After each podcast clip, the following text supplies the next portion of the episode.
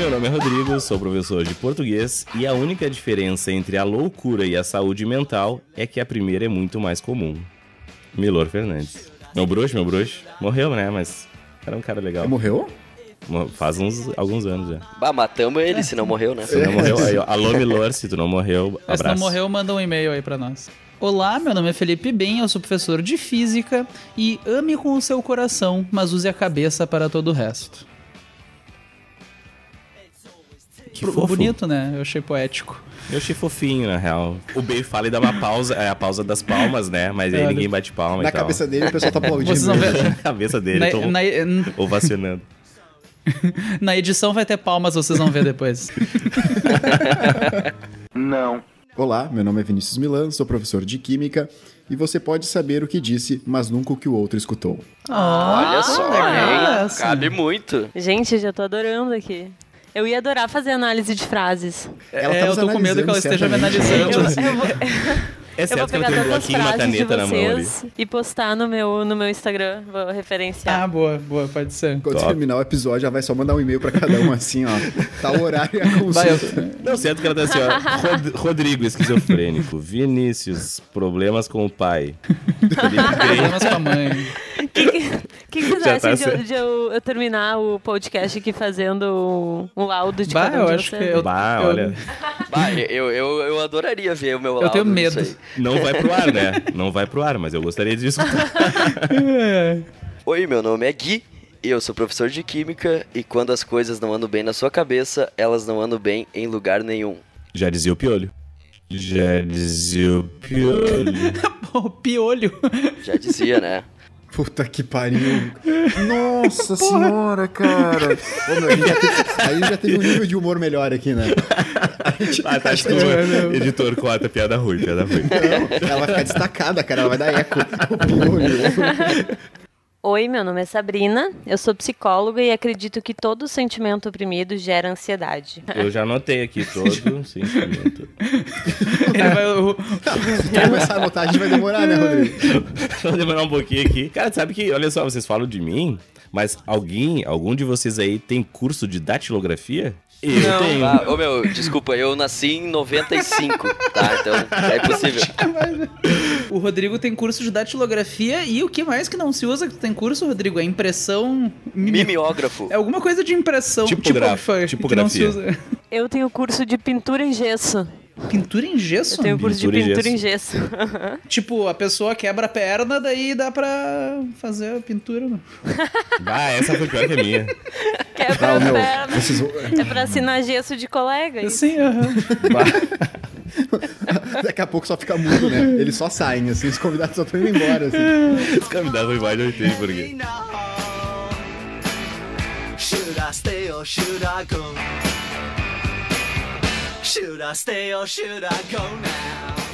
Então, pessoal, vamos iniciar aqui o nosso episódio de número 30 na temporada 2009. 2009 não, né? Meu Deus. na temporada 2019 do Vestcast. Hoje a gente vai falar então um pouquinho sobre saúde mental nos estudantes, né? Principalmente aqueles que estão em ano de vestibular e Enem. Para isso, então, a gente trouxe dois convidados, dois queridos, duas pessoas que nós estimamos muito.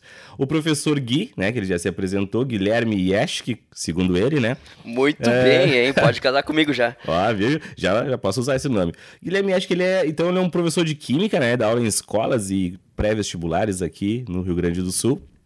Ah, também daí trouxemos alguém que entende sobre o assunto, né? A gente vai só falar merda, mas alguém que entende, que é a psicóloga Sabrina Hatwig. Ela é formada pela PUC aqui do Rio Grande do Sul e trabalha com psicoterapia e orientação profissional. Bem-vindos, né, os dois nossos dois convidados de hoje.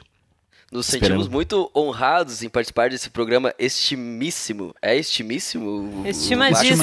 Estimadíssimo. Estimadíssimo, isso aí. Muito obrigado. Superlativo. Sou professor de química, não de português, né? Então tá tudo, É, bem, tudo certo. O nome disso é isso, superlativo gente. sintético. É sério, isso tem um nome? Isso aí. Olha só. É, o superlativo sintético. Mas foda-se, fala aí, Sabrina. A gente vai juntar áreas de saber muito específicas aqui nesse podcast, né? Começar a analisar tanto a frase quanto a, a semântica da frase. Olha só. Tu vê só, não entendi nada. Eu vou analisar o de analisar. sentido e o professor de português a semântica. Ah, obrigado pela explicação aí. Agora ficou bom, né? Depois eu te falo aí. Então, olha só, é, nós né, colocamos ali no Instagram algumas perguntinhas, mas de início, assim, a gente queria então que vocês falassem um pouquinho, né? eh, Vocês têm um projeto, né? Exatamente eh, nessa área de saúde mental em vestibulandos, pré-vestibulandos, né?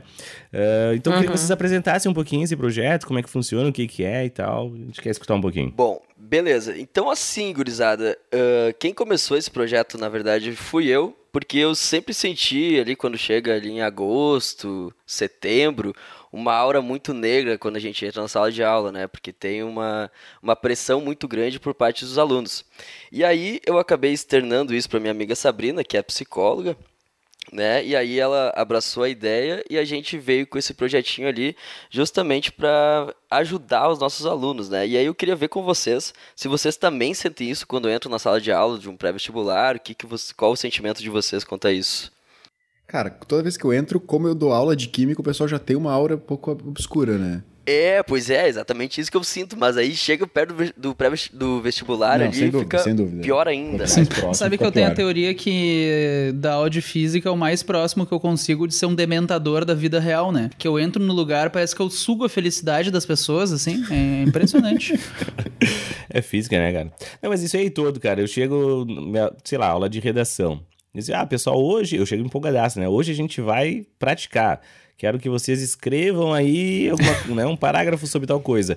Aí eu vejo o pessoal agora dando estojo, pegando a mochila, indo Olhando pro embora. chão, né? Assim. Aqueles que. Aqueles que, aqueles meu, que é foda, ficam, né? né? Os que ficam, pegam o celular, outros baixam a cabeça. E eu penso, meu Deus, eu suguei a energia de 50 pessoas na minha frente aqui. É foda, né?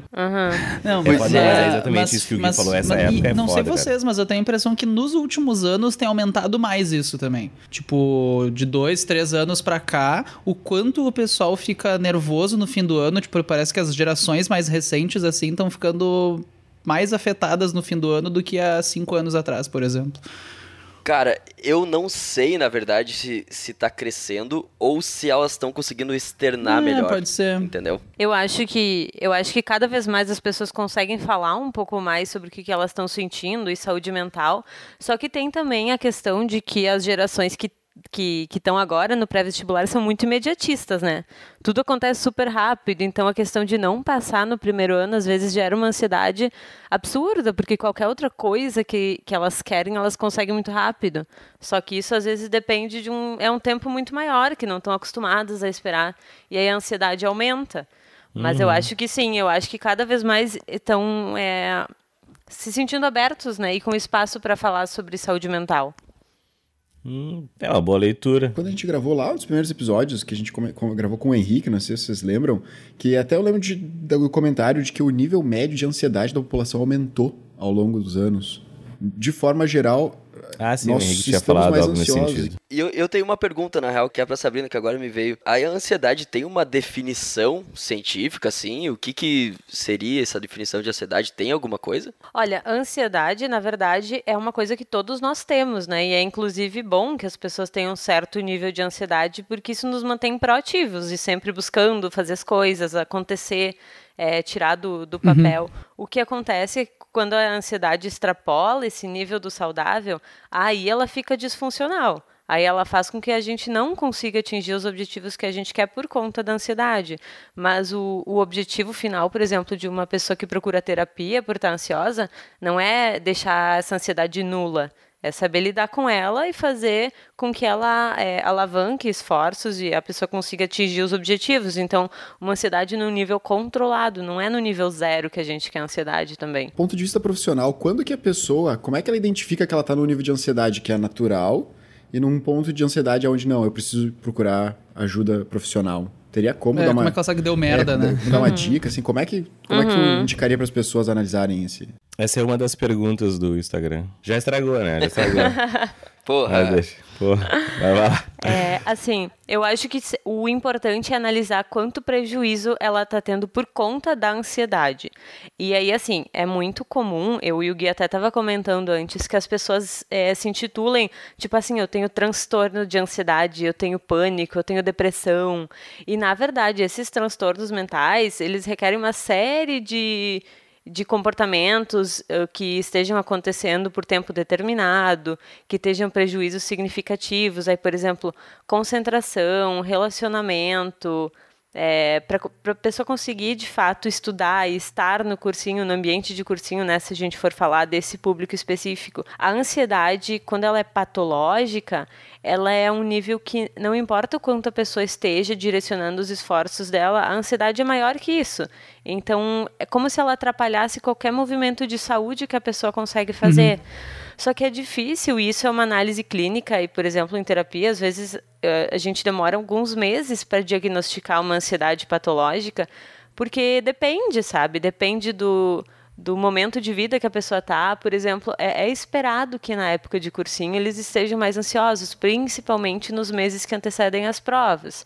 Então, a questão é como fazer com que essa ansiedade não não faça com que eles se prejudiquem uhum. nos meses enquanto eles estão estudando e que eles consigam fazer com que ela seja funcional, porque essa o, um comportamento ele não é bom ou ruim por si só, ele é funcional ou disfuncional, depende da situação. Então tu acha que, por exemplo, se a pessoa tá sentindo que ela não tá conseguindo estudar por causa disso, já é um bom indício de, olha, vai atrás pra... É, é que, por exemplo, pode ser que seja ansiedade, só que se ela não tá conseguindo estudar e a primeira hipótese dela é que seja ansiedade, é legal de ela conversar com o psicólogo para ver se de fato é isso ou se é alguma outra coisa, e aí que eles consigam, numa dupla de, de psicólogo-paciente, trabalhar quais são as causas, porque às vezes é outra coisa, às vezes é uma coisa bem mais simples. Sim, mas é bom investigar investigar para Sim, e às vezes, bem, hum. isso aí até não chega a ansiedade, às vezes pode ser até uma organização ou uma falta de organização dos estudos, né? Então, aquele aluno lá tá, tá sem organização nos seus estudos e aí ele acaba não conseguindo estudar e isso acaba gerando uma ansiedade, né? Talvez seja isso também. A questão é organização é uma coisa muito pessoal, na verdade, né? Porque tem vários jeitos de estudar e as pessoas é, estudam de maneiras diferentes. Mas sim, tem muitos estudos que mostram que organização externa reflete em organização interna. Então, uma pessoa que está num ambiente todo desorganizado, não está conseguindo é, estruturar os seus horários de estudo, provavelmente ela está refletindo uma desorganização interna também. Agora, claro que tem gente que tem outros métodos de estudo que não vai montar um cronograma bonitinho, com horários e vai se dar bem. Então, tudo é muito avaliável. Dentro de, de de psicologia essa é uma questão, sabe? Porque é difícil taxar isso aqui é saudável, isso não é, porque as pessoas elas funcionam de maneiras muito diferentes.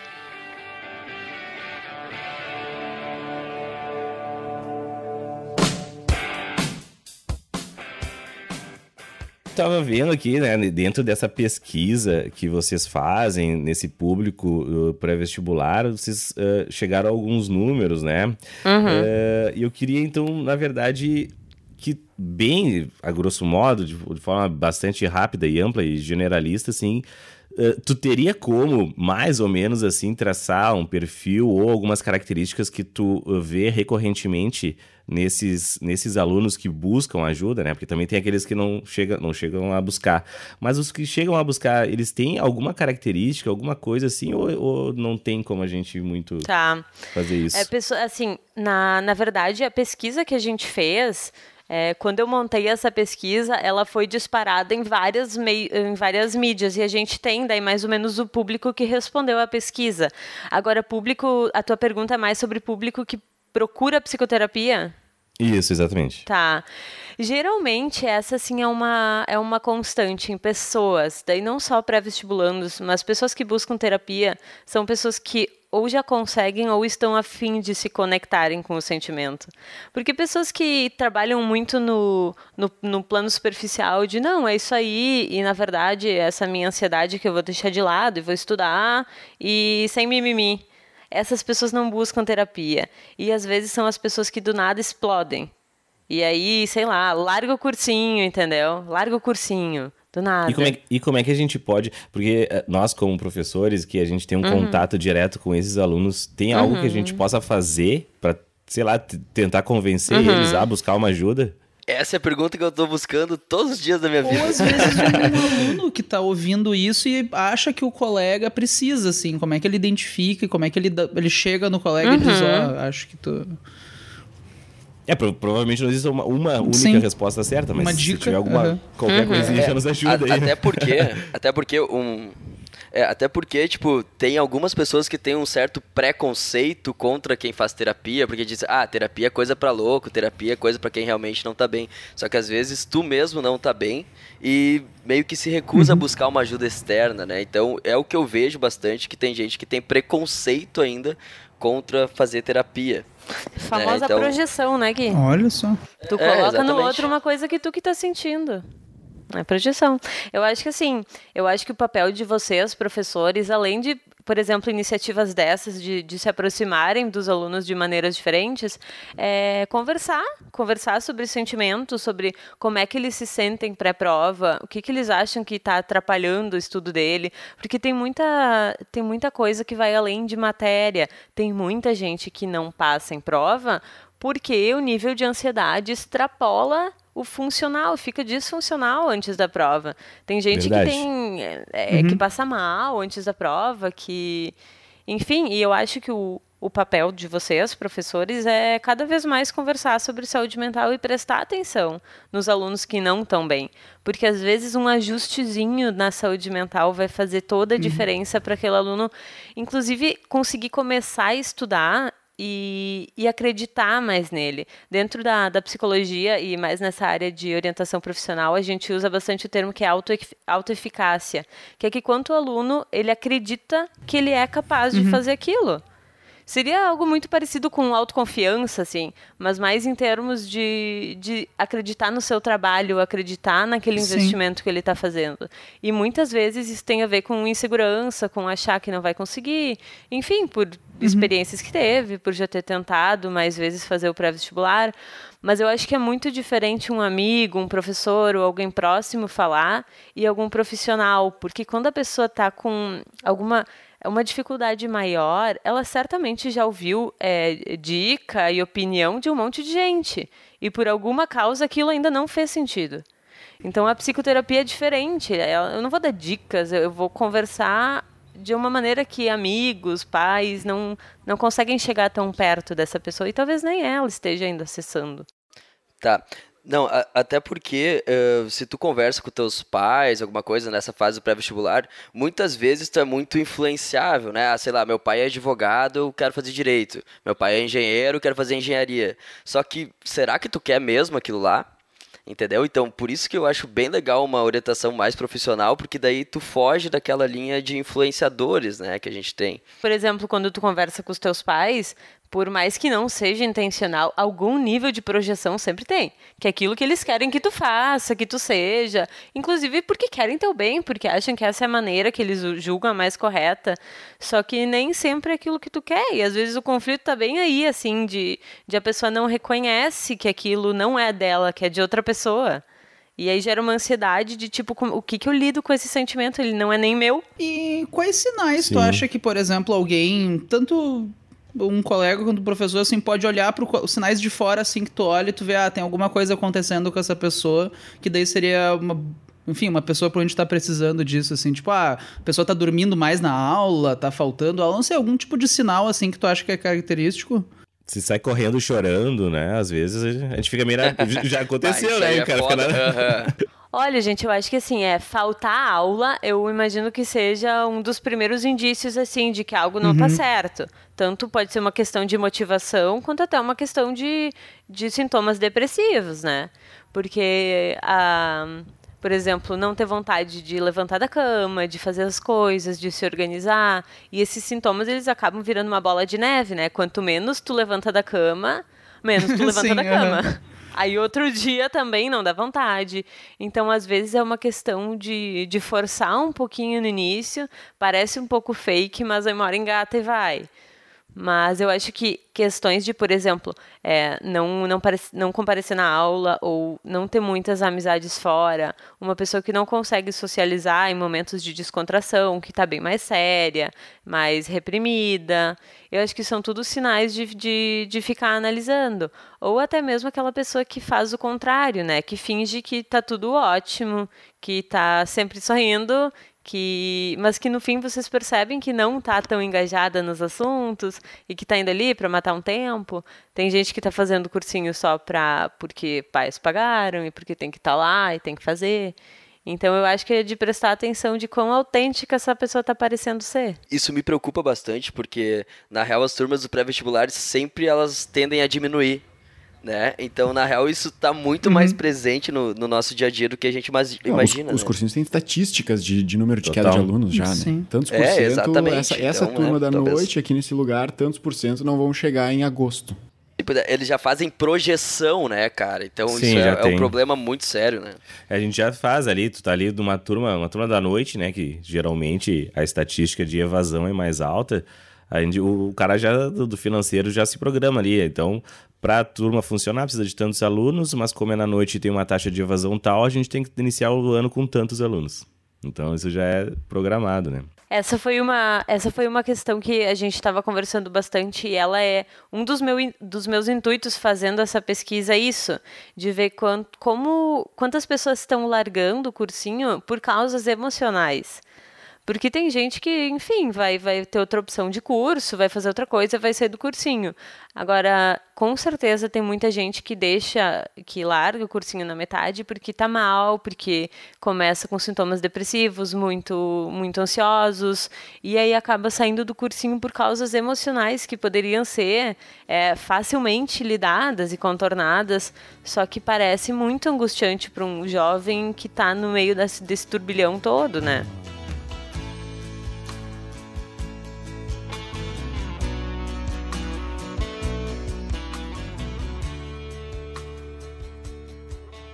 Eu queria falar um pouquinho mais daí da área da, da orientação profissional, né, Sabrina, que tu trabalha Uhum. também. Então, nesse lado da orientação profissional, a gente. Eu costumo fazer, quando as turmas não são muito grandes, assim, eu- a gente perguntar o que, que tu quer fazer, o que, que tu quer fazer, qual curso tu quer. E a gente vê que um certo número não é muito grande, mas existe um número de, de alunos que entram no pré-vestibular sem a mínima ideia do que quer cursar. Tem aqueles que entram com uma vaga ideia do que querem cursar. Ah, o que que tu achou, o que que tu encontrou, o que que a tua experiência diz, enfim, nesse, nesse assunto, nesse tópico? Só deixa eu te, te interromper. Ninguém quer ser prof, né? Mas nem eu queria, né, cara? Pelo amor de Deus. Claro que não, né? Né? Esperto Ninguém, eles. né? Não, eu tinha uma certeza na minha vida que eu jamais ia dar aula, né? Que absurdo ter que ficar dando aula por aí. Aham, é muito louco isso, né? Então, a orientação profissional, ela funciona tanto para pessoas que, por exemplo, já estão na faculdade e querem é, ir para alguma outra área específica, por exemplo, ai, faço química, mas não sei direito com o que eu quero trabalhar. Quero ser professor, ou quero trabalhar em, sei lá, laboratório, alguma coisa assim, quais são as áreas possíveis. Mas a Fazer orientação... drogas. É, fazer drogas, exato. A, a orientação... Quê? O que, que é isso? Hã? A orientação profissional que a gente fala aqui são- é mais de- relacionada à escolha de curso, né? E escolha de curso tem muito a ver com autoconhecimento, tanto com saber o que, que tipo de coisas tu gosta, com o que, que tu gosta de trabalhar, quanto o que, que tu prioriza, quais são teus valores, e tu sabe se a profissão que tu escolhe vai abarcar esses, esses valores todos depois, porque muitas vezes acontece da pessoa escolher só porque ela acha legal, acha bonito, ouviu falar, mas ela não faz a menor ideia de como é o dia a dia desse profissional, de que tipo de coisa ele tem que abrir mão, por exemplo. E se aquilo for muito importante para mim, será que eu vou ser feliz tendo que abrir mão? Então, eu, a orientação profissional, assim, do jeito que eu faço, eu até uso alguns testes, assim, para me apoiar, mas eu acredito muito mais no contato, na troca e em vários encontros para bem converse de eu entender quem é essa pessoa de verdade, o que, que o curso representa para ela. Porque às vezes a escolha ela é muito baseada em, ah, acho legal, Sim. ou conheço alguém que faz, etc. E aí tem muita gente fazendo reopção de curso na faculdade. Mas também é uma coisa comum, né? A escolha, ela não é necessariamente para sempre. E, e vamos, vamos combinar, né? A escolha é muito cedo. Às vezes as pessoas estão com 16 anos tendo que escolher o curso que elas vão fazer, no que, que elas vão trabalhar nos próximos anos. E o quão ansiogênico é, porque é a primeira grande escolha, né? Se a gente for pensar, desde que entrou no colégio, tu tem um norte, tu sabe o que vai fazer no ano que vem. É, aquelas Sim. matérias que o colégio vai dar. E é isso aí, não vai fugir muito disso.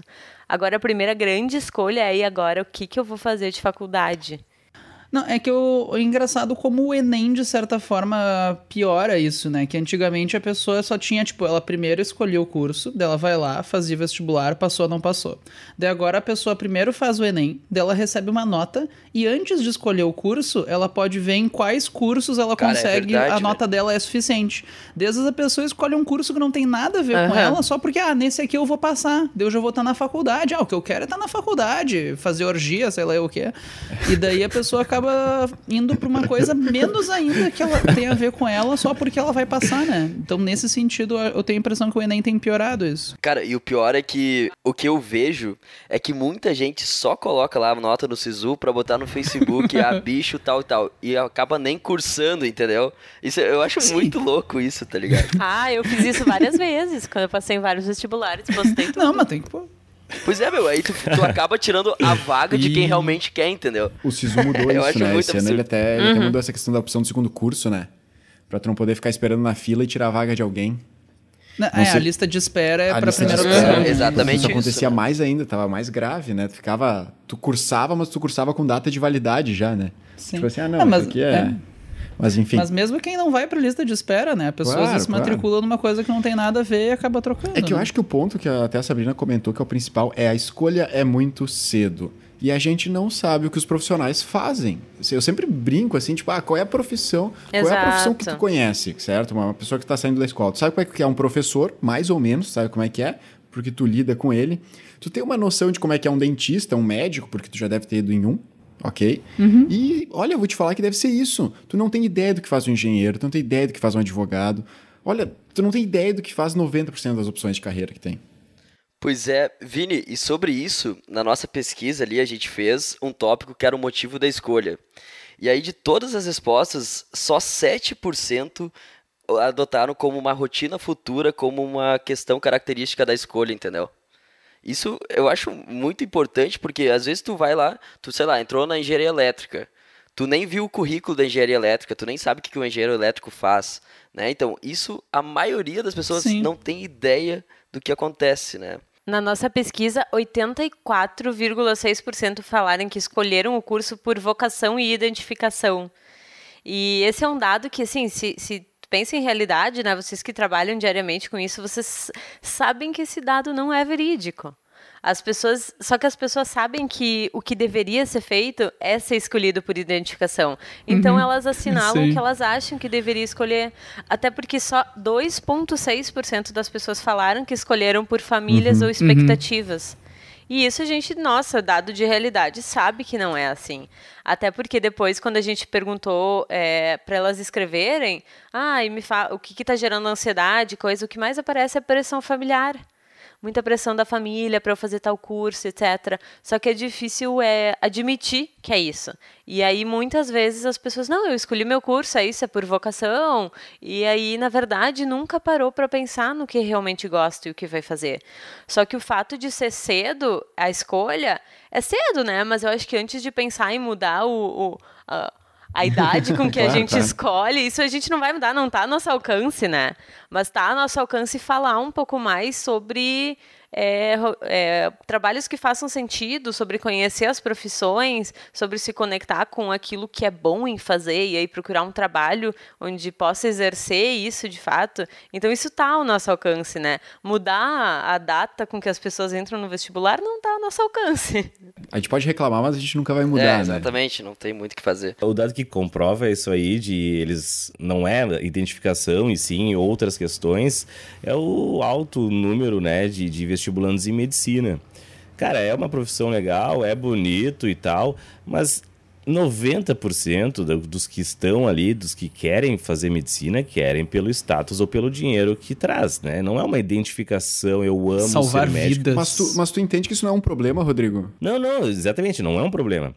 Né, tu pode, é, só, só tu não pode, é, como a Sabrina falou, ela, 80 e poucos por cento disseram que é por identificação. Exato, exato. Cara, isso não é. Porque, se, né, Sim, sim. porque não pode ser que. Tantas que pessoas, é. n- 90% das pessoas Não, queiram ser médicas. E não, não é. Não, não acho que seja o problema, É, mas não é exatamente. identificação, é outra Quando questão. eles marcam lá, que é a identificação, que a Sabrina comentou, é tipo assim, eles precisam falar alto, eles precisam falar pra todo mundo até eles se convencerem de que é por isso. Tipo, eles não, quer, eles não querem admitir Exato. que é porque tem status. E porque eu acho que não tem problema. Tu pode querer por status, pode querer por dinheiro. Não, olha, cada um faz o que quer. Aí entra a questão de entender quais são os meus valores pessoais, porque talvez se o meu valor for estabilidade e eu não conheça o mercado de trabalho, eu acho que só a medicina pode me trazer isso. Porque é o que parece, né? Médico sempre tem trabalho. Sim. É isso aí. Então, às vezes o valor é a estabilidade, a pessoa acaba fazendo uma opção de curso em que ela vai ter que abrir, abrir mão de várias outras coisas, porque a medicina, por exemplo, tem uma rotina muito puxada. E com certeza a medicina não é a única profissão Sim. que dá dinheiro. Com certeza não é. Sim, tem, tá cheio de professor rico Mas, aí. E Oh, é engraçado que a pessoa tem que abrir mão de coisas que talvez ela nem tenha noção ainda do que, que é, porque querendo ou não, ela não teve ainda, digamos assim, a experiência da vida adulta pra saber mais ou menos o que da rotina dela que ela vai estar abrindo mão, né? É complicado isso. Uhum. É, e, gente, é, durante a graduação eu fiz parte de um, de um grupo de, de uma iniciação científica na URGS mesmo. E eles estavam terminando uma pesquisa, eu não vou ter os dados, então não vou nem falar qual era, só que era sobre o índice de suicídio dentro da faculdade de medicina. E é absurdo, é super alto. E aí entra todas essas questões de, é, de quanta pressão é, quão certo é o perfil daquele aluno que está fazendo medicina, ou quanto se dão conta quando já estão na faculdade que na real não é Sim. isso que eles queriam, só que aí já estão aí. E quanto à pressão familiar também, tem muita pressão. Então, e o índice de suicídio é altíssimo, só que Sim, é pouco sim. noticiado, né? Então não se fala muito, mas a pesquisa eu fiquei chocada. É super alto. Sabe que eu queria aproveitar para fazer uma recomendação para quem estiver ouvindo, que a gente tem a série Profissões do Vestcast. Olha só, guia das profissões, hein? que a gente tenta entrevistar profissionais de várias áreas. A gente já tem um episódio sobre medicina, quem quiser ouvir, onde a gente entrevista profissional e pergunta como é que é o dia a dia da pessoa, como é que foi a faculdade, também para as pessoas se familiarizarem com as profissões e tudo Nossa, mais. gente, Então, maravilhoso. fica legal a mesmo. recomendação. Maravilhoso. A gente tem um episódio, acho que é de professor e médico por enquanto e carreira militar, mas vamos, estamos aumentando a lista A aí. gente pode fazer um sobre psicólogo. Ah, perfeito. Já, já fica o convite aqui, ao vivaço. Nessa pesquisa de vocês, assim, vocês então identificaram, ah, só pra recapitular, a- tanto a parte de sentimento deles ao longo do cursinho, quanto aos estudos, a parte de ansiedade, quanto a, como eles enxergam a parte de escolha do curso, isso? Tem mais alguma coisa, assim, que vocês queiram destacar? Isso, a gente tentou abordar. A gente tentou abordar as duas coisas. A gente organizou alguns tópicos, né? Que é a questão dessa certeza da escolha. o tópico também de organização de estudos. Então, na palestra, a gente fala um pouco como se organizar melhor nos estudos, o motivo da escolha. E um tópico que é muito eh, interessante é como você percebe a sua saúde mental. E a gente começou a ver que a maioria dos alunos tem uma instabilidade na saúde mental muito grande. Então, só para ter dados assim qualitativos, ah, se- na verdade quantitativos, 76,6% das pessoas que responderam a nossa pesquisa, elas não se sentem bem Quantos por emocionalmente. cento? 76,6% para ser mais exato, não se Bah. sentem bem emocionalmente. Então imagina, né? Isso são, são, tipo quase 300 pessoas, né? Então é, é bem, bem recorrente isso. Eu acho que também não é só no pré-vestibular. Eu acho que no início da graduação, até no início da carreira profissional, eu acho que bem nessas fases de escolhas, é muito provável que a gente não se sinta bem emocionalmente, né? Só que o que eu acho, Prof. Gui, né? O que, que ele acha? Que na verdade, tu não se sentir bem emocionalmente talvez não, tu não tá sozinho, entendeu? Eu acho que quem tá do teu lado também não tá se sentindo bem emocionalmente. Então, se tu fizer uma correntinha e ajudar, já vai ser uma grande ajuda mútua, né? É, Mas- eu, já, eu já fico muito feliz de até ver que as pessoas estão falando que não estão bem emocionalmente, né? Porque isso mostra, mostra um dado de que os alunos querem ajuda, eles estão falando pro, pro pré-vestibular, para as pessoas, para os professores, que eles não estão bem e que tem componentes que não estão ao alcance de vocês, professores, talvez, né? E nem ao, ao alcance deles de mudar. Porque 70, e- quase, quase 80% das pessoas falaram que não estão bem emocionalmente. E, e 23,7% dos respondentes usam medicação psiquiátrica. E eles têm entre. Eles têm. A maioria tem em média de 20 anos, né? Então isso é um dado muito importante, porque é claro que não é necessário que 23,7% de uma população de jovens de 20 anos tome medicação psiquiatra, psi- psiquiátrica. Nem todas essas pessoas têm é, um transtorno de fato. Só que às vezes a ansiedade, quando não dá vazão pela fala, é mais fácil pegar e tomar um remédio que vai dar uma Sim. diminuída agora. Mas nem Caminho, sempre né? é o Uhum. melhor. É, é o melhor, é o melhor recurso, né? Porque acaba dando, dando vazão em outros aspectos. É, A pessoa acaba não conseguindo se relacionar direito. Tem muita questão de relacionamento E também. desse pessoal que não se sente bem, vocês têm, tipo, alguma noção de, das causas? Tipo, ah, tanto falaram em família, falaram no cursinho, falaram na pressão dos estudos. Quais os Uhum. principais temas, assim, que eu... Aí a gente trouxe, pediu para que. Daí, essa foi a resposta que não era obrigatória para concluir a pesquisa. Então a gente só perguntou para eles. Para os que disseram que não se sentem bem emocionalmente, deixamos um, um espaço para eles falarem. Escrevam o que, por que vocês não estão bem. E aí chegou a resposta de tipo: tenho depressão e ansiedade e a reprovação no vestibular me faz sentir sem conhecimento e sem capacidade.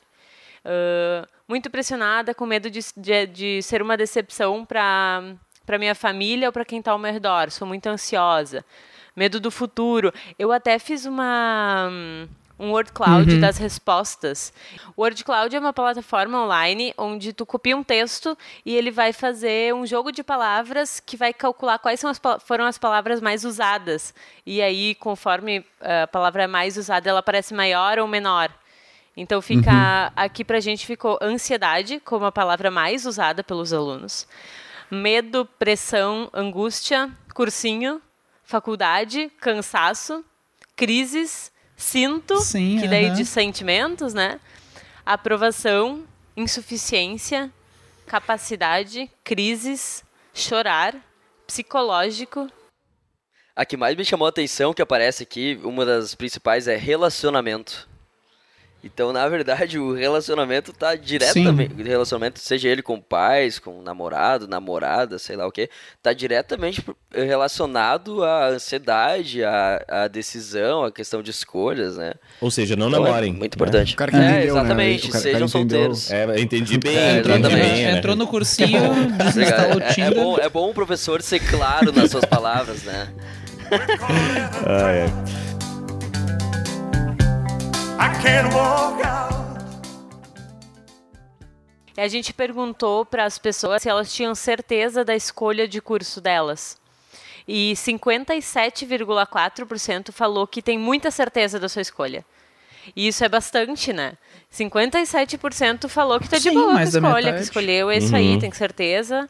Só, só tá fazendo cursinho até Uhum. passar, mas que sabe o que quer. Mesmo assim, todo o resto que não quer quase, que não sabe ainda, quase 50%, né? E muitas dessas pessoas que falaram que querem e que têm toda essa certeza, percebem ao longo do caminho que na verdade elas querem outro curso, que não era bem isso que elas queriam. Isso que a gente estava falando antes de repetir tantas vezes para si que acaba acreditando nisso. E aí depois, quando chega um momento Sim. um pouco mais crítico, por exemplo, na minha trajetória e na do Gui foi ter se mudado e ter ficado sozinho, né, para realmente começar a pensar. Aí as pessoas fazem essa reopção e às vezes é muito ansiogênico tu trocar de curso depois que todo mundo já acha que tu vai fazer tal curso ou que tu já tá fazendo tal curso, é muito ansiogênica essa troca. Então, muitas pessoas que buscam, por exemplo, orientação profissional, que de novo não é só para escolha de curso, é para qualquer movimento de carreira que se faz orientação profissional. Muitas pessoas buscam na hora de fazer a troca, de tipo, meu, me dei conta que eu quero fazer outra coisa, mas não tenho coragem. Não tenho coragem de fazer. Me ajuda. E aí, às vezes, a gente, a gente vai atuar muito mais, por exemplo, no relacionamento com a família do que, de fato, no, na- no curso. Porque, às vezes, é, a- é a questão final, assim, o- curso. Sim, a pessoa já sabe, só não tem. Falta o empurrão, assim, né? É, cara, é, é tu se autocobrar, né? Tua família te cobrando, é teus amigos te cobrando, é a sociedade em geral te cobrando, então é muito complicado mesmo.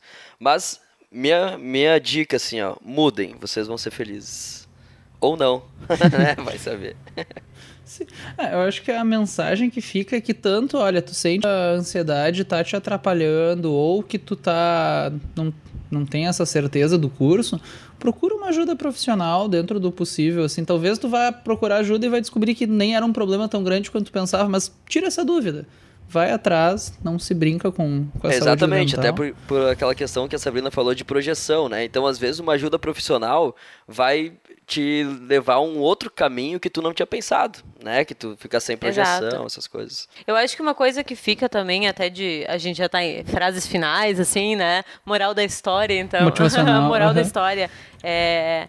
Procurem recursos, procurem recursos para conseguir fazer uma opção de curso ou uma reopção e fazer com que os problemas dos outros não passem a ser problemas de vocês. Porque às vezes o que mais está gerando ansiedade é um problema que nem é teu. Tu tá tomando pra ti essa dor, tá tendo que lidar com tudo isso, tu acaba tendo que lidar com teus sentimentos, com os sentimentos de todas as outras pessoas que estão te rodeando. E aí, de fato, é uma carga muito pesada, né? Gostei muito, o problema é um problema que nem é teu. Bah, bonito isso. Gostei. Faça terapia. Tem várias Isso, dessas. na real, Bonito, imagina, imagina em uma hora o que, que não dá pra se E- descobrir, e esse, então, né? e esse negócio aí de, de não agregar problema dos outros é muito tu se autoconhecer, né? Então, a Sara deve, deve tratar isso na terapia, né? A questão do autoconhecimento. Então, eu acho muito importante para o aluno de pré-vestibular ou para o aluno do começo de, de graduação tentar se autoconhecer. Porque daí tu vai realmente ver o que, que a tua rotina futura vai ser, qual, o que, quais coisas vão ser legais da tua rotina futura, né? Se aquele currículo lá de uma faculdade vai ser legal. Então, autoconhecimento eu acho que é uma coisa chave para tu conseguir seguir a vida sem muitos percalços, né? Tenho uma pergunta pra vocês. É, E Vocês- É letra B. Ai, ai, ai, Letra meu B. Deus. Vocês acham que, por exemplo, se eu tenho pontos fortes e pontos fracos, eu tenho que focar nos fortes ou focar nos fracos? tu diz em termos de conteúdo? Depende, é pra bater em alguém? Eu não entendi qual é o objetivo. Não, por exemplo, assim, ó. Eu tenho várias qualidades e várias coisas que eu não sou tão boa assim. Vocês acham que profissionalmente eu tenho que focar em desenvolver aquilo que eu não sou tão boa ou em melhorar aquilo que eu já sou boa? É, Pergunta é, é que difícil, né, cara? profissionalmente falando, Pois tá? é. Mas eu acho que eu iria nas ruins. Eu acho que eu tentaria nivelar as ruins. Eu provavelmente eu tentaria melhorar as ruins, mas eh, passaria pros, o- pro meu chefe de preferência as boas. Passar pros outros, assim, tentar eh, me mostrar como se fosse se melhor. fosse pra escolher com o que trabalhar, eu focaria nas boas, mas no dia a dia tu tenta ir limando as ruins, assim. Mas na hora de Ah, escolha profissional, eu focaria no que eu sou bom. Eu focaria no que eu sou bom, só que eu não deixaria de lado o que eu sou ruim, entendeu? Eu acho Ah, que tinha a gente essa opção? tem que Não tentar ser vale, algo eu mais já geral. discuti essa questão com o Gui, discuti isso com Se, ele. se tinha essa opção, eu quero essa opção também. Ele tá colando. Tá roubando, Tá tá, roubando. roubando, tá que- roubando. Tem que roubar Não da pode. máquina, né? Assim, quando a gente fala de, de também de escolha de curso é, ou de qualquer coisa relacionada à carreira, é sempre importante que a pessoa reconheça aquilo que ela já é naturalmente bom, aquilo que é fácil para ela de fazer, que ela não precisa se esforçar muito, porque no momento em que ela faz isso ser o diferencial dela, ela já parte de um ponto muito mais adiante do que as outras pessoas. Então ela já Sim. é boa naquilo e aí ela faz com que aquilo seja um diferencial e ela seja super boa. Porque assim, todos os profissionais têm pontos negativos. Só que nem tudo a gente precisa desenvolver para ser um bom profissional. Por exemplo, talvez vocês, como, como professores, eh, se vocês não se relacionarem bem com pessoas, isso sim vai ser um ponto negativo que vai afetar muito o trabalho de vocês. Aí vocês precisam é, melhorar esse ponto. Mas se vocês tiverem alguma outra profissão que não lida muito com outras pessoas e vocês não, não, não forem, eh, não se relacionarem muito bem, talvez isso não vai impactar muito. Talvez se vocês trabalharem na TI, isso não, não vai fazer muita diferença. Então depende para a área que vocês querem. Mas a dica, e isso é é tanto para pessoas que estão pensando em qual é a escolha, pensem naquilo que vocês acham fácil fazer. Aquilo que vai tranquilo. Porque aí ah, melhorar essa característica vai ser muito mais fácil do que melhorar uma Sim. coisa lá do zero, sabe? Que é muito difícil para vocês. Às vezes essa característica vocês só deixam quieto. Vocês não vão usar isso, entendeu? Nem tudo que, que é defeito a gente precisa de fato melhorar. Ó, fica a reflexão. Boa, por isso Tô pensando que... no que, que é fácil, o que, que é fácil, o que, que não é. Usem o que, que vocês são bons, gente. Potenciais, potenciais. Dormir, dormir É, tem alguma coisa sou assim, bom, né? sou bom em reclamar. Pedimos que algumas pessoas mandassem perguntas no Instagram, né? E eu vou ler algumas aqui então. Sabrina, chegou uma aqui que diz assim, ó. Como lidar com a ansiedade e a angústia nos estudos diante de dificuldades financeiras? Eu não, eu não entendi muito bem, eu imagino que seja algo no sentido que por ter dificuldade financeira, isso traz algum problema na hora de estudar, ou eu não sei, eu não entendi muito bem. Ah, tal- talvez a pessoa não tenha dinheiro para ir atrás de uma terapia, então, talvez seja nesse sentido. Tá, pra- eu vou falar primeiro da primeira coisa que veio à minha cabeça é que, sim, tipo, diversas, diversos aspectos da nossa vida influenciam na nossa saúde mental, né? Não é simplesmente excluir o mundo e tudo que está acontecendo e dizer agora eu vou focar no cursinho, porque outras, cois outras coisas continuam acontecendo.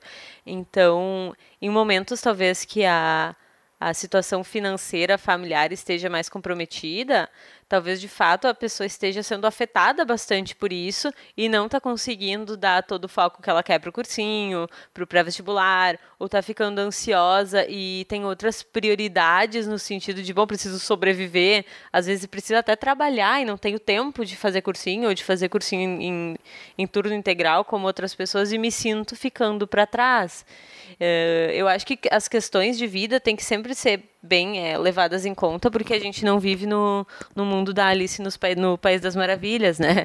Eh, algumas fases de vida, de fato, elas são mais desafiadoras e a pessoa vai precisar de um de mais concentração, de mais foco, de ver qual é a prioridade dela agora e de como ela pode fazer para tentar separar um pouco o que é questão financeira, o que é problemas da família que não vai adiantar a ansiedade dela e o que ela talvez consiga fazer, como é que ela pode eh, contribuir para essa situação melhorar um pouquinho.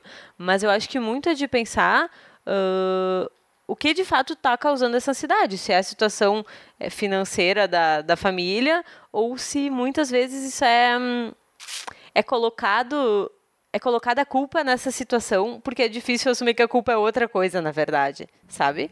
Porque tem um, bastante métodos de, de ensino diferentes, enfim, que envolvam menos dinheiro, menos investimento. Só que, claro, isso requer um comprometimento um pouco maior, porque tu não está num ambiente de cursinho, às vezes muito estruturado.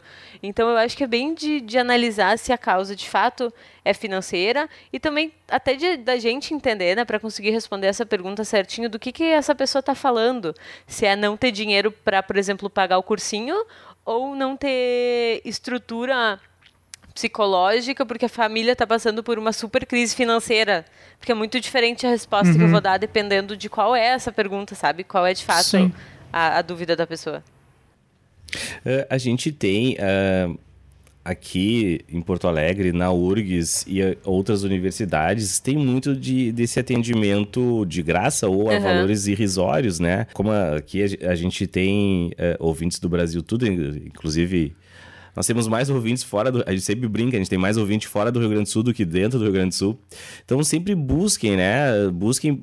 Acho, acredito eu que todas as universidades, ou boa parte das universidades, tem esse trabalho comunitário eh, de atendimento a ou valores Claro. muito baixos ou até A- mesmo de graça. A URGS tem. Então, se for o a caso tem o dela, né, ela SOP. pode SOP buscar é, isso. né? Serviço de Orientação Profissional. Que, que, que de fato oferece isso. A PUC tem um É. escritório de carreiras, que eu já trabalhei no escritório de carreiras da PUC, eu sei que o SOP desenvolve um trabalho muito parecido. Que apoia os alunos em transições de carreira, sim. Mas tem a questão do pré-vestibular, né? Que aí, de fato, assim, eu não, não conheço instituições que façam isso de graça. Ah, sim, esse trabalho mais focado É, de pré-vestibular. vestibular. Sim.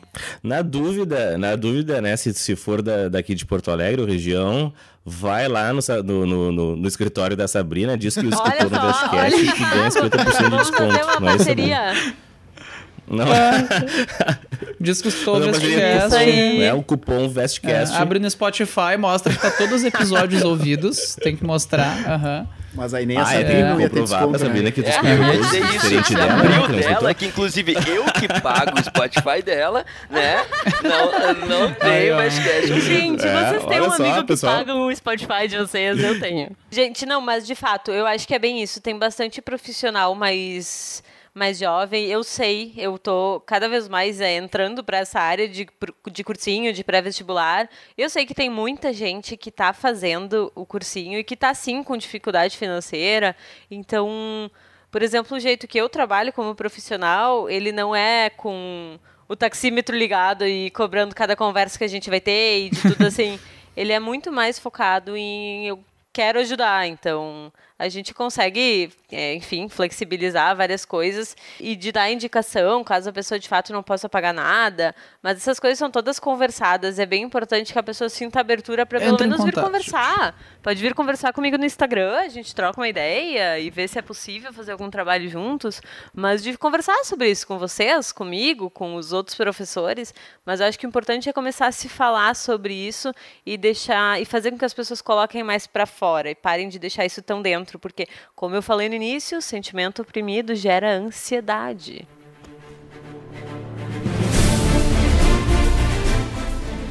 Vamos lá pra segunda pergunta. Como não se sentir culpado por estar fazendo outras coisas? Bah, ô, peraí. Isso aí eu vejo muito. Tipo, ah, eu não vou sair sexta de noite com os meus amigos porque eu tenho que estudar. Bah, isso aí é bem recorrente. Vai lá, sai contigo. Como não se sentir culpado por estar fazendo outras coisas, tá? Eu acho que tem que se sentir culpado. Bah, que eles têm trouxa. Pau no cu, né? É, se, tu não tá, se tu não tá estudando, tem alguém que está estudando nesse momento. Não, É, eu né? acho essa frase Bah. péssima, péssima. Não, a pé- péssima é aquela estude enquanto. Não, estude enquanto eles dormem e trabalhe enquanto eles não Gente. sei o quê. Aham. É, Bah, isso aí vai- é um vai- saco, cara. É Tá um louco? saco, vai deixa, se fuder. Deixa eu tomar minha ceva, caralho. Faça isso e É, entre em pô. depressão em seis meses. Garantido, né? É, só pode. É um coach de depressão, assim, como o cara consegue. Aham, exato. Eu acho que assim, gente, é muito importante da pessoa saber qual é o perfil dela, né? Porque tem pessoas que gostam de sair mais, tem pessoas que são mais caseiras, que gostam de estar com amigos, que preferem estar sozinhas. Eu acho que o importante não é, ah, tu tem que sair. Não, depende de como tu é, o que, que tu gosta de fazer. Só que é importante tirar um tempo para si e se isso for ir no cinema, se isso for ir numa festa, se isso for ir na academia, enfim, que seja. Ah, claro que é importante dosar, porque prioridades, as pessoas estão numa época onde a prioridade delas é passar no vestibular. Só que, como a saúde mental afeta diretamente isso, é sempre importante saber o que, que me deixa feliz. Porque a gente não é só a profissão que a gente escolhe fazer, a gente é muito mais do que isso. E, e eu acho que tirar um tempinho para fazer algumas coisas que me fazem feliz, além de eu estar ali estudando, cumprindo meus horários, vai ter total influência em como vai estar a minha saúde mental para depois eu me concentrar, eu estar estudando, aquilo está fazendo sentido para mim, porque às vezes o que fica difícil fica é é porque fica muito pesado, fica só estudo, fica muita pressão, deixa de se divertir, de sair com as pessoas e acaba se reduzindo a um pré-vestibulando. E com certeza quem está nessa época é muito mais do que um pré-vestibulando. É uma, uma pessoa com várias outras características e que é importante não deixar isso de lado para ser só um pré-vestibulando. Tem uma dica que eu acho que até foi o Vinícius que deu no episódio que a gente tava falando sobre técnicas de estudo, que eu achei bem legal, que é, às vezes tem... Isso ajuda, claro, depende da pessoa, né, como ela muito bem falou, mas tem uma dica que alguns alunos já disseram que ajuda também, que é adiantar o estudo. Tipo, ah, em vez de tu ir pra festa e ficar pensando depois eu vou ter que recuperar, não sei o quê, antes de, ah, tu vai sair sexta-feira, então, sei lá, na quinta, na quarta, dá uma adiantada no que tu planeja, planejava estudar, daí quando tu boa. estiver na festa, tu vai estar tranquilo, pensando, ah, eu já me livrei, tipo, tô aqui de cabeça tranquila, eu já cumpri o meu dever antes de vir pra cá. Aham. E de talvez até Boa. escolher, né? Vou sair um fim de semana, no outro não. Talvez diminuir um pouco o ritmo, né? Mas. Mas eu achei super legal essa técnica aí, principalmente para quem se sente muito ansioso, né? Porque aí já reconhece e, e faz, com, faz um. tem um comportamento anterior para prevenir essa ansiedade. Mas a terceira aqui eu acho que até tu já respondeu, mas só dá pra dar uma repetida rápida ali. Quando tu sabe que tem que procurar ajuda pra não ficar louco? Ah, pra, não não ficar ficar, louco é um bom pesado, critério, né? É, Olha, pergunta, eu acho né, que quando do tu já tá internauta. pensando que tu tá ficando louco, tá na hora, viu, galera? Psicóloga Sabrina Hatt, me chama no Instagram. Chama no Instagram. Tá na hora. É, eu acho que assim, né? Eu acho que cada pessoa sabe dos seus recursos. Pessoas que conseguem se abrir mais, geralmente têm mais facilidade para lidar com esse tipo de sentimento. E, por incrível que pareça, eh, são as que mais procuram terapia, mas são as que menos sentem dificuldade, na verdade. Porque estão mais abertas, procuram terapia mais fácil, resolvem o problema mais, mais fácil e tá de boa. O, eu acho que quem menos procura terapia é quem de fato mais precisa, né? Porque são as pessoas que eh, fingem não estar tão mal e não é não é conscientemente que fingem não estar tão mal. É porque elas de fato acham que aquilo, aquele problema não merece tanta atenção e ficam colocando pra dentro, engolindo um sentimento, fingindo que, que isso vai sumir. E de, fato não some, começa a gerar ansiedade, é, sentimentos que a pessoa não consegue identificar, uma angústia sem, sem um nome. Então eu acho que no, no momento que a pessoa sentir que algo algo de errado não está certo, algo de errado não está certo, é, é o momento de talvez conversar até com alguém que já fez psicoterapia para ver Bom, conhece alguém? Como é que foi? Deu certo? Não deu? E procurar um profissional. Geralmente, é, a primeira consulta de. Isso é uma coisa bem legal de se falar. A primeira consulta de psicólogos é gratuita, tá? A minha é gratuita, então se você quiser conversar, conhecer Sabrina. é, mas a Sim. maioria dos psicólogos trabalha assim, tá, gente? Porque muita gente não sabe o que é terapia, como é que funciona o processo. Então essa primeira essa primeira consulta ela é para explicar o que é, para ver se de fato a pessoa tem demanda, se não tem, como é que dá para trabalhar junto. E aí já dá para tirar essa curiosidade. Tem gente que não procura terapia Sim. porque não sabe o que é. Então, Uhum. procurem, vejam se, fa- se fizer sentido, vocês continuem, se não é só sair. Também não tem grande problema. Então, eu- quando tu sabe que tem que procurar ajuda, na dúvida procura, né? É, se tu dúvida- tá em dúvida se tu precisa, provavelmente é bom tu É, procurar. procura, faz o test drive ali, vê se funcionou, se não... Isso. Sabrina, acontece muito de tu mandar a pessoa embora, tipo, a pessoa vem e tu, ah, não, quer saber, acho que não, não vai ser bom pra ti fazer essa... Ou não, Não, normalmente a pessoa que vai realmente precisa, assim. Precisa, Assim, é, não sei. É que assim. é, Não, É. se a pessoa chega é porque ela minimamente quer, né? Se ela vem até a terapia. Não. é, olha, acho que não acontece, não. Porque se a pessoa chega, alguma demanda ela tem. Nem que seja uma ansiedade que a gente descobre que é muito menos do que ela acha, ou a causa é muito mais simples. E aí tem processos que duram é, alguns pouquinhos meses e a pessoa sai, não, não precisa mais continuar em terapia. Mas se a pessoa chegou até ali, algumas, alguns encontros, pelo menos, a gente vai fazer, porque alguma coisa está sendo dita. Tipo, preciso de ajuda. Às vezes a pessoa ainda não sabe o que é, a gente descobre junto que é alguma coisa pequena, enfim, resolve rapidinho, é uma conversa um pouco mais pontual e não segue. Algumas outras pessoas acabam ficando mais tempo. E isso tudo depende bastante é, do objetivo e de como vai fazendo sentido também a, a psicoterapia. E uma coisa importante que faz muitas pessoas saírem não é porque a terapia não é boa, é porque elas não se identificam com o terapeuta. Isso é muito importante. De tipo assim, ah, é, eu sou super descolado, assim, sou mais jovem, queria alguém parecido comigo e acabo indo para uma profissional que tem totalmente um perfil totalmente diferente e não me sinto compreendido. E e aí acaba não procurando mais terapia, mas na verdade só foi para um profissional que não era condizente com ela. E aí isso é muito importante de pedir indicação, de saber como é que é aquele profissional.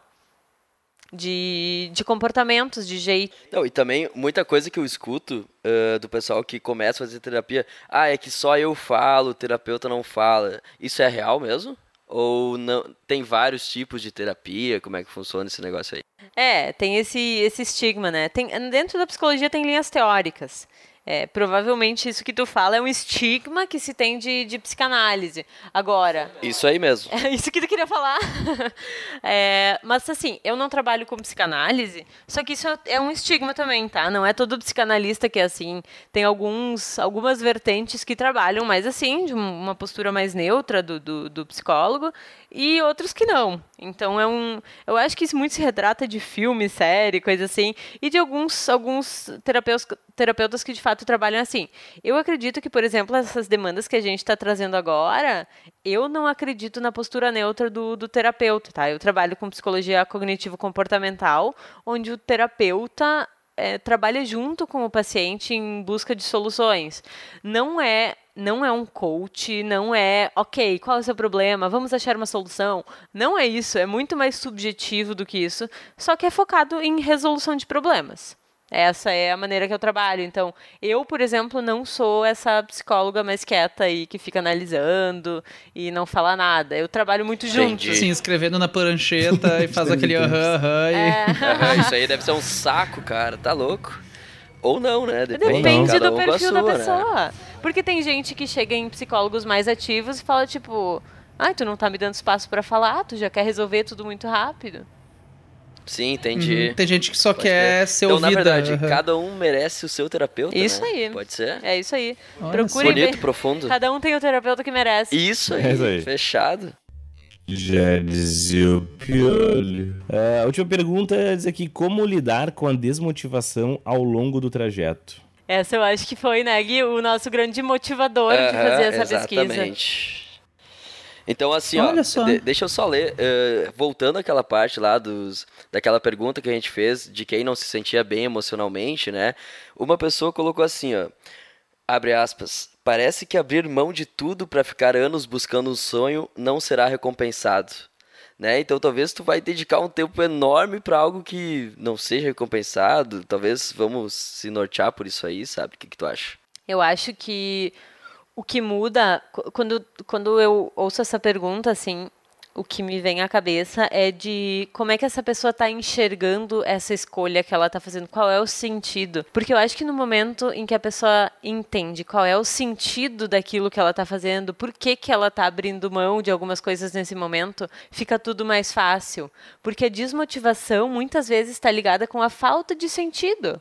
Porque assim, pra que que eu tô fazendo isso tudo?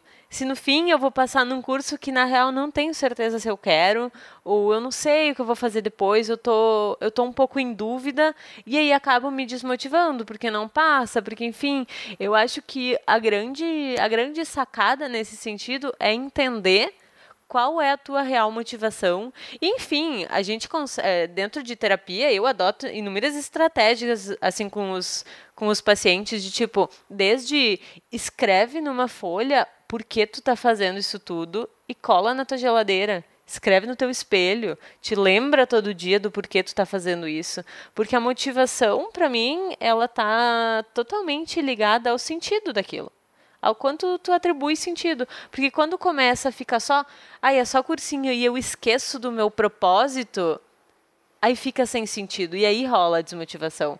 Porque eu meio que esqueço para que, que eu tô fazendo tudo aquilo. Então eu acho que o importante é cada um é, conhecer, assim, é porque isso vai mudar muito de aluno para aluno, mas de conhecer qual é o objetivo dele e de, de alguma forma, não esquecer disso nunca de sempre estar muito atento a por que que tu tá abrindo mão de algumas coisas para fazer o que tu tá fazendo. Vamos encaminhando para o final, então, agora. Eh, eu queria então que tu deixasse teus contatos, Sabrina. Endereço, telefone, Instagram, enfim. Deixa teus contatos aí. Depois no site a gente até coloca também no nosso site. e- É, faz o teu, Mas já- teu O merchan. meu dá o merchan, teu- tá. Faz o teu- O- eu teu posto jabazinho bastante aí. coisa no Instagram inclusive tá sendo bem bacana essa troca. Eu converso com várias pessoas que me buscam. Assim, o contato inicial tem sido feito por Instagram ou por WhatsApp, tá? Então, redes sociais funcionam bastante comigo. E o Instagram é psi.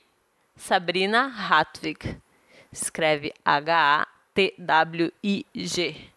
Psi Sabrina Hartwig. E eu vou deixar o meu telefone também. O meu telefone tá no meu Instagram, mas eu vou deixar para quem acha mais, mais cômodo, que é 99380 0147. DDD 51, não DDD esqueçam, né? 51. Já que o Vestcast é escutado até lá no Nordeste, né? Em todo Exato. o país. DDD 51. Até Japão, né? Lembra que a É, gente isso, recebeu é. um é. Japão uma Depois vez. nunca mais respondeu. Aí também, com as respostas que ele recebeu, né? O guri desmotivou, Nunca mais né? respondeu, né? Acho que ele... Mas quem, quem, quem nos escuta provavelmente até eh, nos segue no Instagram. Então entra no nosso ali a gente deixa o linkzinho pro, É, pros- uma coisa pro legal, Instagram assim, até Sabrina. que vocês falaram que várias pessoas de outros lugares é, escutam. É, é, esses dias eu fiz um processo de orientação profissional por Skype. Então, Ah, que rola. legal. Rola. Ah, que massa isso. Aham. Ah, bem legal. É tranquilo. Aí. Skype, Aí, ó. Sky- o que a gente chama de Skype hoje é videochamada, né? Porque ninguém mais usa Sim. Skype. FaceTime, Fazer a chamada do WhatsApp, bagulho, Google né? Hangout, aham. Sim, FaceTime, é. alguma coisa. Aham, O que importa é muito mais vínculo do que. De fa... é, Eu gosto muito de processo presencial, né? Mas entre ajudar ou não ajudar, eu prefiro ajudar por Skype. Sim. então rola Ah, também. legal. E Guilherme, qual que é teu Instagram aí? Faz teu jabá também. Arroba. Tchê, o meu Instagram é arroba guijke.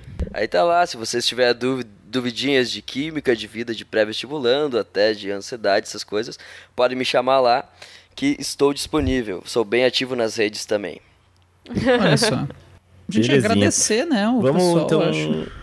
Agora agradecer, né? Gente, eu fico muito, muito feliz mesmo com o convite, porque eu acredito cada vez mais assim na, na psicologia ocupando espaços e de falar sobre saúde mental e saber que vocês, professores, que os alunos, todos que responderam nossas pesquisas, estão interessados e querem dar atenção para isso, me deixa muito feliz e como como propósito de carreira, assim, tá falando para vo com vocês, tá ocupando espaços diferentes, onde a psicologia não tá atuando tanto, para mim faz muito sentido e, e me deixa muito feliz.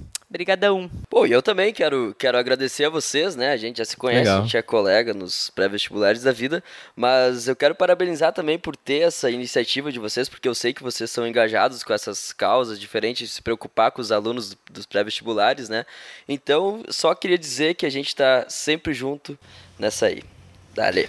Cara, muito obrigado pela participação. Vamos Acho que, dar. inclusive, a Sabrina depois pode mandar a conta da hora de atendimento pro Gui. Ele vai ficar super feliz. Sim, sim, pode deixar. É. Isso vai ser convertidas em, em semestres de Spotify, pode deixar. Bah, boa, boa. Ó, tá em Ah, que crédito ainda, tempo, né? é. Ah, mas é, muito obrigado mesmo. Acho que foi muito legal vocês dois pela contribuição e tal. Aquela coisa, né? O pessoal que tá nos ouvindo de casa, a gente tá gravando um sábado de tarde. O pessoal podia estar aí apreciando, né? O, O uma bela solzinho. tarde de sol. Solzinho, seu chimarrão. Mas estamos aqui de boa, Mas- contribuindo para a saúde mental das pessoas, tomando uns chimas. Tá tranquilo. Viu só? Engajados na causa, tu vê? Coisa boa. Que maravilha. Ah, muito obrigado, então, gente. Acho que era Queria isso. agradecer também. Pra quem tá nos ouvindo, obrigado pela atenção. Compartilhe o o episódio com os amiguinhos. Arroba Vestcast Oficial no Instagram. Estamos no Spotify também, na vida. Digita Vestcast no Google. E era isso. Muito obrigado, galera. Um abraço pra todo mundo. Então tá. Abraço. Um beijo do Prof. Gui. Beijo. Adiós.